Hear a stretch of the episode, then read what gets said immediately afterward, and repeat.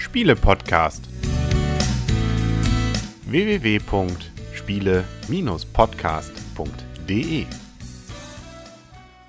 Herzlich willkommen zu einer neuen Ausgabe vom Spiele-Podcast im Internet zu finden auf spiele-podcast.de. Ein wenig einsam um den Spieletisch herum, aber immerhin mit einer Flasche Wein, also sozusagen bestückt sitzen. Das Blümchen und der Henry, genau. Michael und Christian seien hiermit herzlich gegrüßt. Die sehen wir übermorgen wieder. Also auch dafür Nachschub ist gesorgt und wir sind natürlich alle in voller Vorfreude auf die Spielemesse in Essen, die ja diesen Monat auch noch stattfindet. Wird, glaube ich, anders bei uns. Ne? Mit Kind ist es einfach anders. Genau, da werden wir sicherlich äh, mehr oder weniger nur einzeln zu sehen sein oder vielleicht mal ganz kurz auch zu dritt, aber da werden wir sicherlich andere Ziele haben und es ist nicht mehr so einfach gemütlich an einem Spieletisch zu sitzen mit Zeit.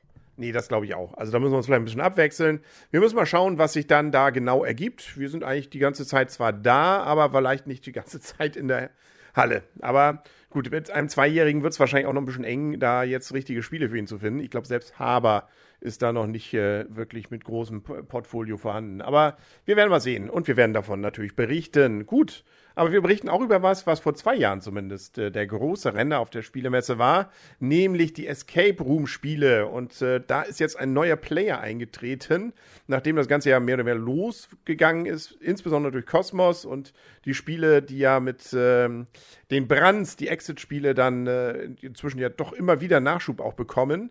Ja, und Nu ist da. Wie heißt die Firma?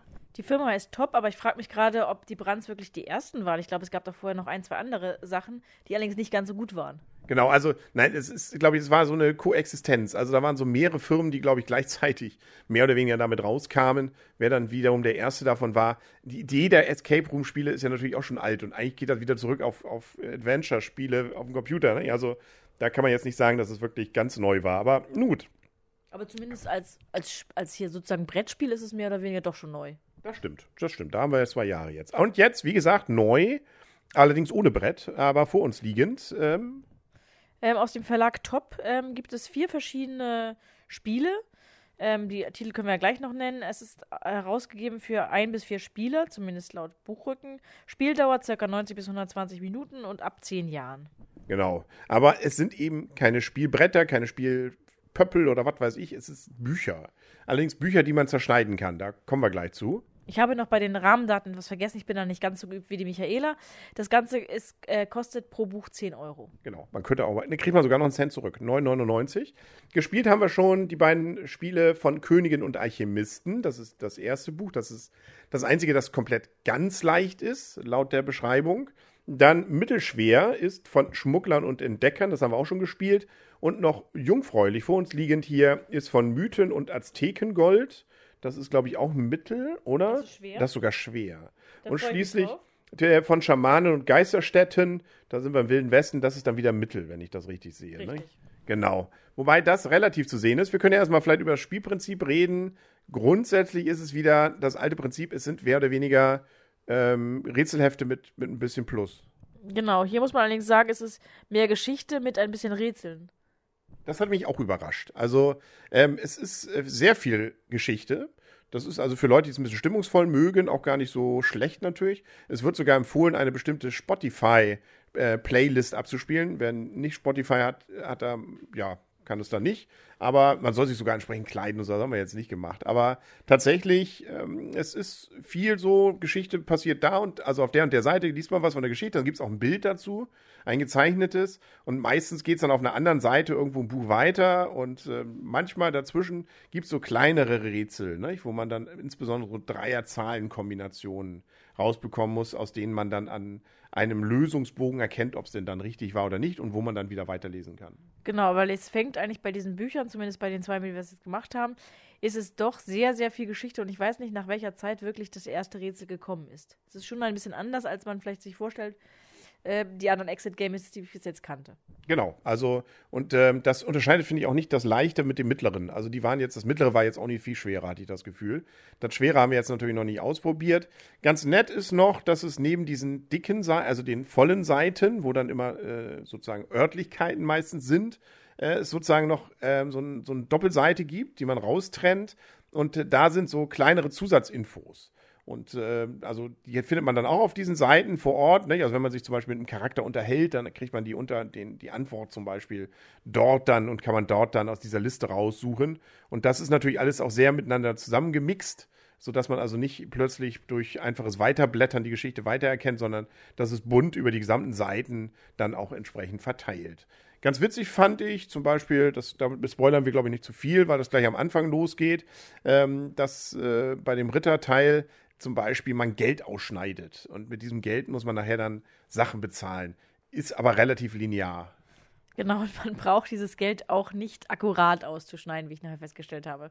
Hauptsache, man hat sozusagen die Stückzahl ausgeschnitten. Genau, also, und das ist sozusagen das auch Neue, dass man da relativ viel schneidet.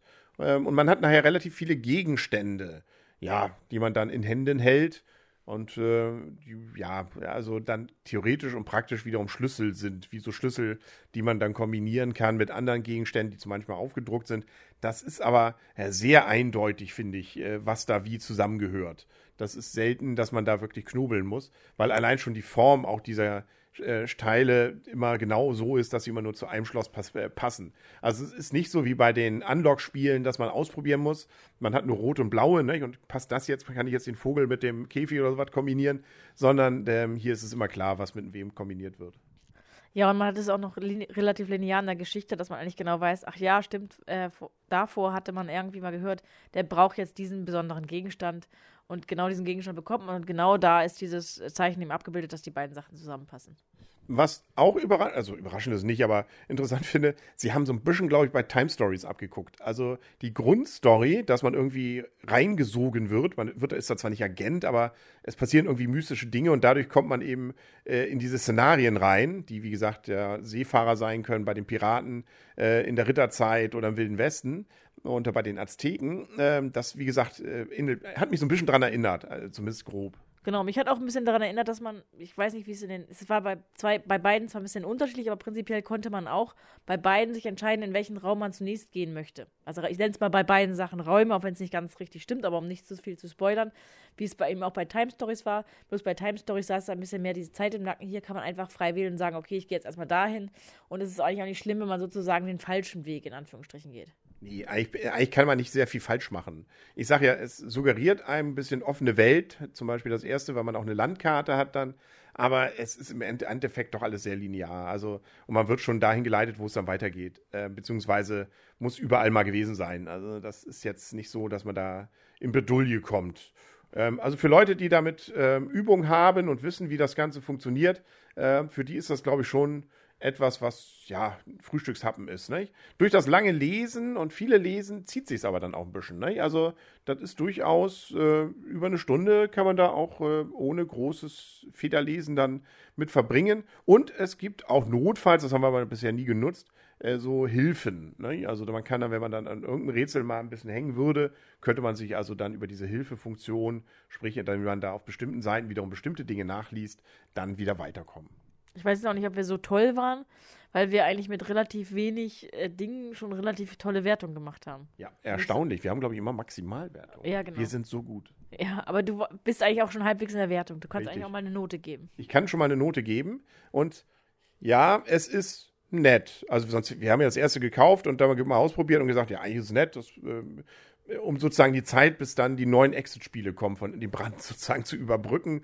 Äh, und es ist natürlich wieder so, nicht? Einmal gespielt ist weg. Also, dass da man jetzt auch was ausschneidet und auch an anderen Stellen teilweise was einmalt oder ähnliches, ist es schon so, dass das nicht wiederverwendbar ist. Naja, praktisch vielleicht schon, wenn man es nicht schneiden würde, sondern sich einfach merkt, welche Gegenstände man hat. Man könnte sich ein bisschen das zusammenreißen, aber ja, es nimmt da ein bisschen was von dem Spielspaß, finde ich. Genau, also bei, ich habe es schon bei den Brands erlebt, dass man wirklich kaum etwas genutzt hat, so richtig. Und wir haben schon mal ein Spiel weitergegeben, was danach auch wirklich komplett nochmal gespielt worden ist. Ähm, da war sozusagen nur ein, zwei Rätsel angeknackt, aber nicht gelöst. Und das ist zwar, wäre hier überhaupt null möglich. Also ich denke mir mal schon, wenn man sich nicht total den Spielspaß verderben lässt, ist das halt überhaupt nicht möglich, das weiterzugeben. Definitiv. Ja, also Note. Deswegen, also es ist von denen, die wir so gespielt, also ich finde immer noch, die Exit-Spiele von den Brands und die Unlock-Spiele richtig klasse. Ich finde aber auch die Escape-Spiele, wie heißt es hier, das mit dem Decoder. Ähm, das mit dem Decoder, genau. Ja, das mit dem Decoder. Die fand ich auch immer sehr klasse.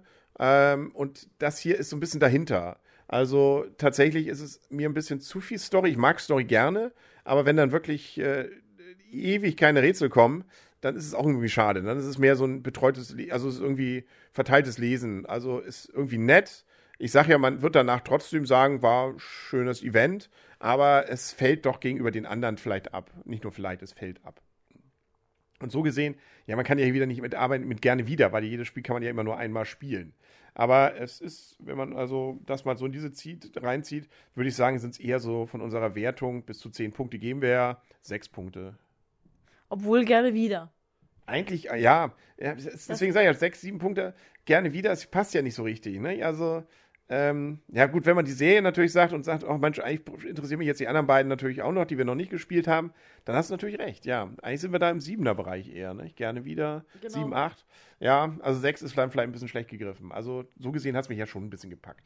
Genau, ich, mir geht es ähnlich. Also ich denke auch gerne wieder. Wir haben schließlich nach dem ersten Spiel, wo wir gesagt haben, ja, es hat, äh, es war ein netter Abend, aber als es richtig losging, war das Spiel schon vorbei. Das war, fand ich, das große Manko. Also man hat gerade angefangen, so ein bisschen zu rätseln und dann war es schon vorbei.